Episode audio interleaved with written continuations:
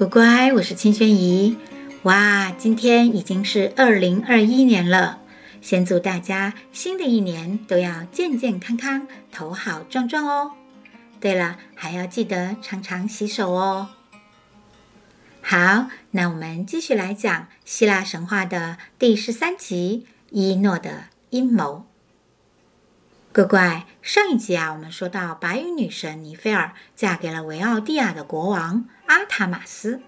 后来呢，他们生了一对儿女，生活过得蛮幸福的。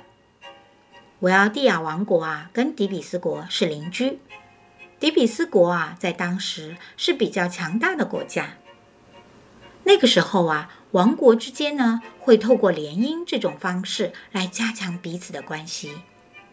联姻呢，就是两个国家里的人呐，彼此通婚，透过结婚的方式变成亲戚的关系。这样啊，两个国家就能彼此关照，互相帮忙了。因此呢，阿塔马斯啊，就想要跟强大的底比斯联盟。最简单的方法呢，就是联姻。可是啊，阿塔马斯已经结婚了呀，那该怎么办呢？所以呀，阿塔马斯呢就想来想去啊，竟然决定把尼菲尔赶走，这样啊，他才好跟迪比斯公主伊诺结婚。尼菲尔听到这个消息，非常的伤心，但是他也没有别的办法。只好离开维奥蒂亚，回到奥林帕斯山，留下两个年幼的孩子，儿子弗里瑟斯和女儿希拉。所以呢，阿塔马斯就如愿的跟迪比斯公主伊诺结婚了。他们结婚后啊，就这样，其实生活啊过得都挺开心，也挺平静的，没有什么事情发生。但是，当伊诺也生了两个儿子之后啊，伊诺开始担心一件事情，那就是这个国家的王位将由国王的长子继承啊。但是问题是，他的儿子却不是长子，他想要自己的儿子继承王位，这要怎么办呢？为了达到这个目的，伊诺开始变得邪恶起来。他呢，想出了一个非常周密的计谋。首先，他偷偷的让人把王国里用来耕种的种子啊，全部都煮熟。然后第二年春天呢，那些不知情的农夫啊，就把这些种子种了下去。结果根本就不可能发芽的种子，怎么可能有收成呢？于是那一年呐，大家都没有食物可以吃，整个王国都陷入了饥荒之中。看到灾难蔓延呐，阿塔马斯国王却完全不知道发生了什么，还以为是天神在惩罚自己，所以非常的恐慌。他去找阿波罗神庙寻求阿波罗神谕，但是啊，祭司已经被王后收买了。祭司告诉阿塔马斯说，这是天神的惩罚，必须用他的两个孩子弗里瑟斯与希拉。送到神庙祭祀天神，才能让王国走出这场灾难。祭祀的意思呢，就是将孩子杀死在神庙的祭坛上。这是多么可怕的事情啊！阿塔马斯怎么忍心杀死自己的孩子呢？可是那个时候啊，如果天神要这样做，是不可以反抗的。而且呀、啊，饿到不行的人民啊，也都愤怒地高喊着，让国王献出自己的孩子。阿塔马斯啊，无可奈何，只好忍痛啊，将孩子们送到了神庙。然而这一切啊，其实啊，只不过是伊诺的阴谋，因为他只要按照这样的计划执行下去呢。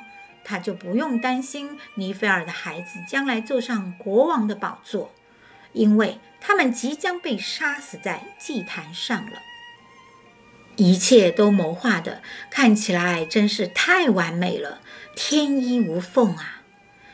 但是啊，在奥林帕斯山的尼菲尔呢，作为妈妈啊，她即便是远离了孩子，也还是无法不关心自己的孩子呀。他心急如焚地去向宙斯求情，希望宙斯能够帮助他们。宙斯很同情尼菲尔，于是派出了他的信使荷米斯来帮助他们。荷米斯送给尼菲尔一只金绵羊。乖乖，这只金绵羊可是来历不小哦。它据说啊是海神波塞顿的后代。所以呢，就在阿塔马斯的孩子送上祭坛的时候，突然啊，天空中金光闪闪，一只金绵羊就从天而降。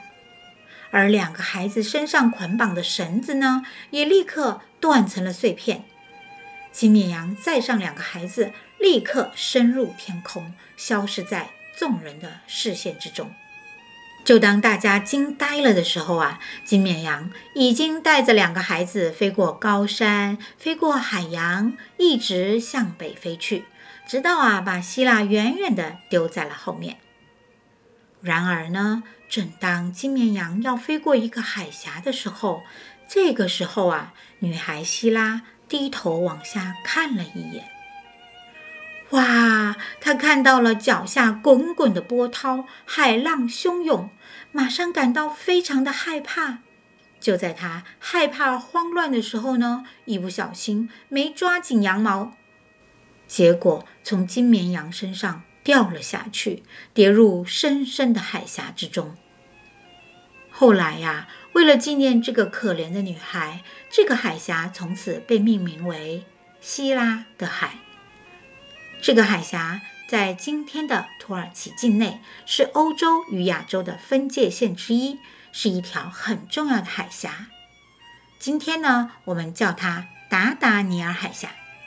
乖乖，如果你们有兴趣的话，也可以在地图上找找看哦。好，那现在啊，只有弗利瑟斯一个人坐在金绵羊身上了。不过啊，金绵羊最后还是安全的降落到了一个叫做科尔基斯的王国。科尔基斯国王收留了弗利瑟斯，后来呢，还把自己的女儿嫁给了他。